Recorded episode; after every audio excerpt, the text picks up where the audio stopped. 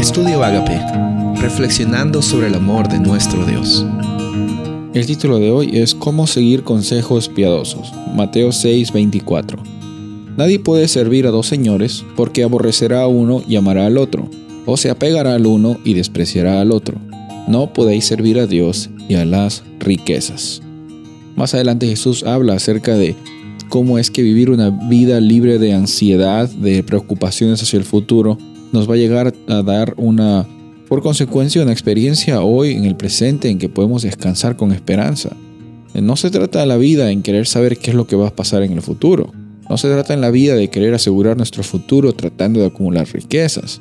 Aquí estamos viendo en, este versículo que Jesús está diciendo, mira, no puedes servir a dos señores, no puedes poner en ese lugar primero de la prioridad a, a dos cosas o dos personas o una persona y una cosa. No puedes hacer eso porque dice naturalmente vas a tener preferencia sobre uno más que el otro. Y, en realidad desafía el propósito de, de, poner una prioridad cuando tienes dos prioridades y las dos están en total conflicto el uno con el otro.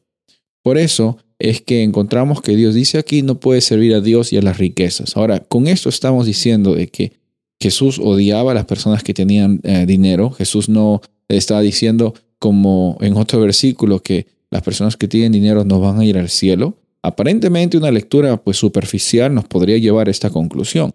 Aquí el problema no son las riquezas de por sí.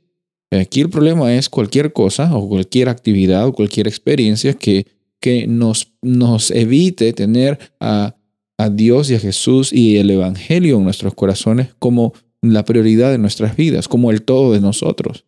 Ahora, puedes reemplazar riquezas con cualquier otra cosa, cualquier otra cosa que reemplaza el lugar que le corresponde a Dios, va a ser un ídolo, va a ser algo que va a interponerse entre tu experiencia del día a día que muestre realmente que estás viviendo una vida con, con plenitud. Tú has sido creado, tú has sido creada para que reflejes el carácter de Dios, para que como Él, siendo el todo de ti, Él derrama sus bendiciones sobre ti y tú también eres un agente de bendición hacia otras personas. Por eso aquí cuando Jesús está hablando, no está hablando en contra específicamente de las riquezas, no está hablando del amor a las riquezas, está hablando de cómo es que las personas se, se enseguecen tanto en solo obtener cosas y dinero y tratando de conectar eso con su realidad, con su identidad, hasta el punto que dejan a Jesús en segundo o en tercer lugar en sus vidas. Hoy día estamos con la oportunidad de reconocer que Dios es el todo, porque Él lo ha dado todo para ti.